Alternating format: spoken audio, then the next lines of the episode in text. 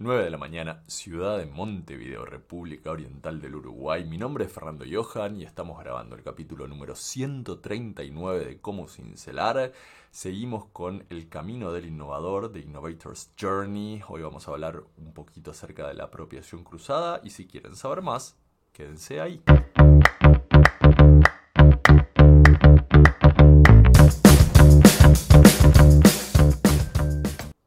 Serie de capítulos en donde estamos explicando la innovación. Yo ya les conté en capítulos anteriores y si no los ven, si no los vieron, perdón, conviene mucho que vayan para atrás, miren los capítulos anteriores y eh, disfruten mejor de, estos. Ya les conté que este pedacito de teoría que les estoy contando eh, estos días es una de las pocas cosas que yo considero mía. Obviamente no es completamente original, pero es una síntesis que, hago yo, el, camino del innovador que tiene diferentes destinos y, distintos finales. El capítulo de hoy quizás es la parte menos común del camino del innovador. Es a lo que menos estamos acostumbrados a pesar de que quizás eh, nos exponemos mucho a, eh, la, a este tipo de viaje de innovación. Pero bueno, para, hacer el repaso, ya vimos en capítulos anteriores que yo para innovar necesito una fuente de innovación y que si yo no me dedico a escuchar esas fuentes de innovación, que son las incomodidades, las cosas que funcionan mal, normalmente hay que dejar pasar más tiempo y que venga otro y que se entere. También dijimos que la fuente quizás está ahí, yo la escucho, la, tengo presente, pero al mismo tiempo eh, soy un convencido de que eh, no es tan importante o que tiene una naturaleza mucho eh, difícil de, luchar, difícil de, atacar, y, entonces le doy más relevancia de la que debería tener. Como consecuencia, invisibilizo ¿no? La posibilidad de la innovación y ahí se tienen que dar grandes pérdidas para que en algún momento alguien venga y diga, bueno, enough is enough y haga algo al respecto. En el capítulo anterior vimos el primer camino de la innovación a partir de deliberadamente decir yo quiero hacer algo para que esto cambie yo quiero hacer algo para que esto cambie, significa ir al tablero de dibujo, sentarse, hacer la... No, no es literalmente el tablero de dibujo, pero hay que ir al tablero de dibujo y eh, ver de qué manera resolver. Tengo que diseñar una, solución. O por qué no rediseñar en el caso de que ya haya una solución dando vueltas ahí en, en el mercado mientras pasa un avión. Bueno, y eso fue lo que vimos en el capítulo anterior al principio cuando yo eh, intento modificar, generar nuevo valor, arreglar, típicamente articulo con herramientas conocidas. Articulo con herramientas conocidas y por lo pronto le doy una eh, mejora a la performance de aquel elemento que estoy utilizando. Entonces, las cámaras mejoran en resolución, los micrófonos mejoran en definición o en, eh, o en profundidad. Las pelotas de básquet mejoran en su durabilidad. Articulando con cosas que yo ya tengo conocidas, mejoro la performance de los productos, de los servicios que, esté haciendo. Dijimos en, en, el capítulo pasado también que eso da un tipo de innovación muy específica, que es la innovación incremental. Bueno, hoy, toda esta introducción para decir lo que vamos a, a hablar hoy, hoy Vamos a hablar de otro camino que eh, nos es poco común, que es el camino que aparece cuando el esfuerzo de rediseño se nutre de apropiarnos de una práctica que está en otro lugar, que está lejos. En términos técnicos, esto es súper común. Lo que pasa es que también en términos técnicos solemos rechazar este espacio.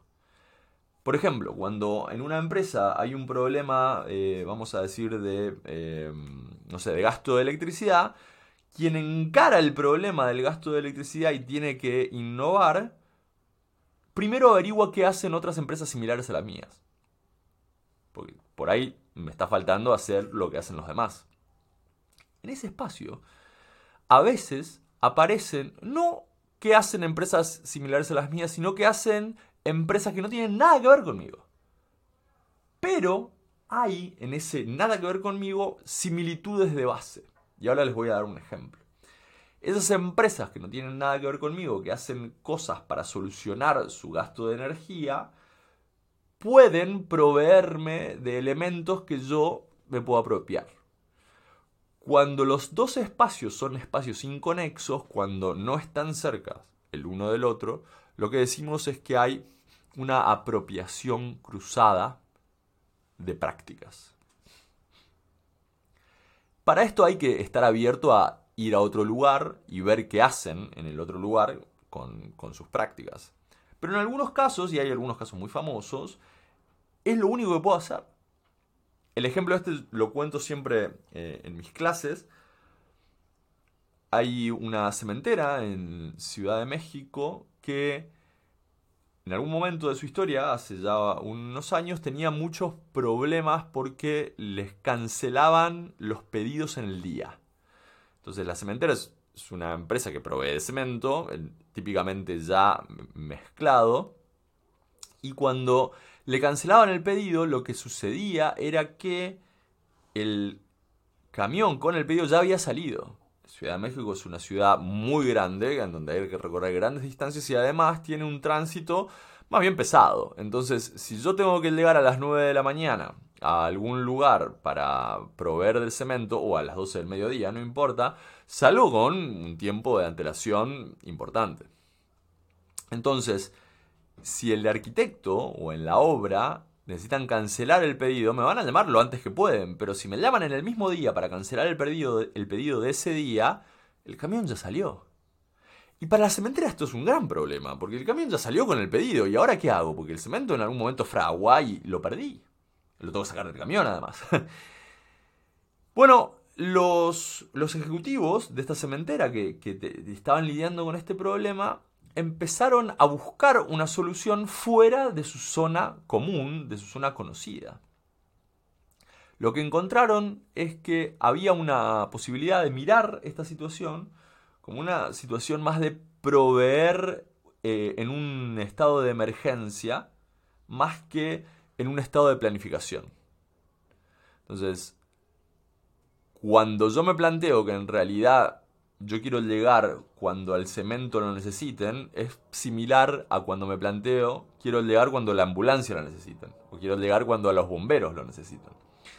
En ese sentido, la cementera, que con el hospital y con los bomberos no tienen nada que ver, puede aprender tanto del hospital y de la, del, departamento de bomberos. ¿Por qué? Porque esa gente está entrenada y aprendió durante décadas en la Ciudad de México cómo llegar rápido cómo estar cerca cuando hay una emergencia.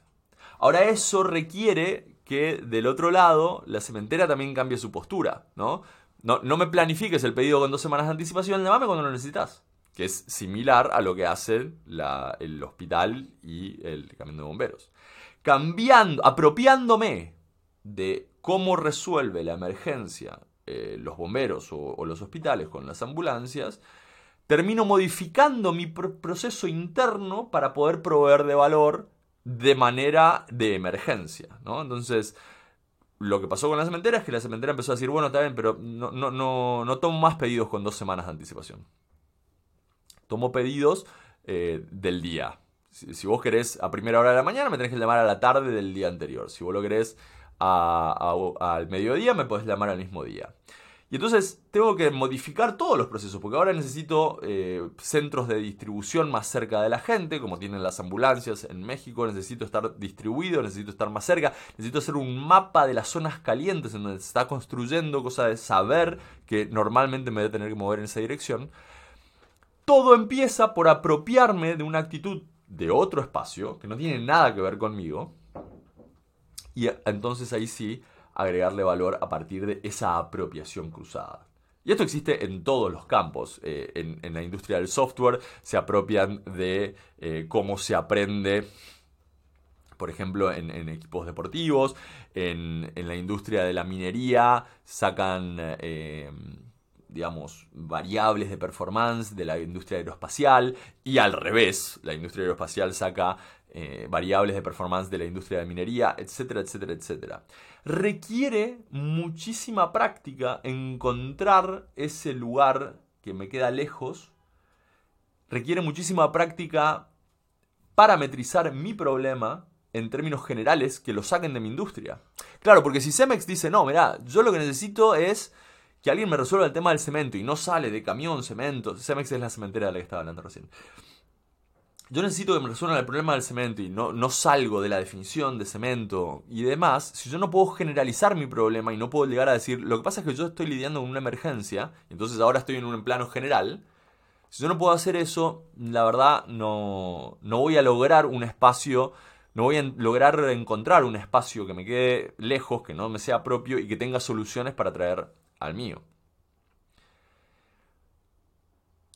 Es incómodo este camino, pero pasa mucho, sobre todo con la gente que es muy observadora, ¿no? que, trae la síntesis de un espacio lejano y se apropia de ello para implementarlo eh, en un espacio personal, cercano, que le es propio. Apropiación cruzada. Entonces, ese es el, otro camino. Obviamente hay que invertir eh, capital, porque si no la progresión cruzada no se da. Hay que invertir dinero, hay que cambiar parámetros, procesos, actitudes. Y a eso le decimos tipo de innovación por polinización cruzada. Y, bueno, eh, ese es el camino del innovador que repasamos hoy. Les voy a decir de nuevo que se suscriban al canal, que lo compartan, que me cuenten qué les está pareciendo todo esto y que, que me, pueden escribir cuando quieran para pedirme temas de conversación y, demás. Los que estén escuchando esto por audio, les recuerdo que hay una filmina que acompaña a estos capítulos, así que eh, pueden entrar una vez a YouTube, ven la filmina y entonces eh, por lo menos tienen la experiencia completa. Dicho eso, nos vemos por acá en el próximo capítulo. Chao.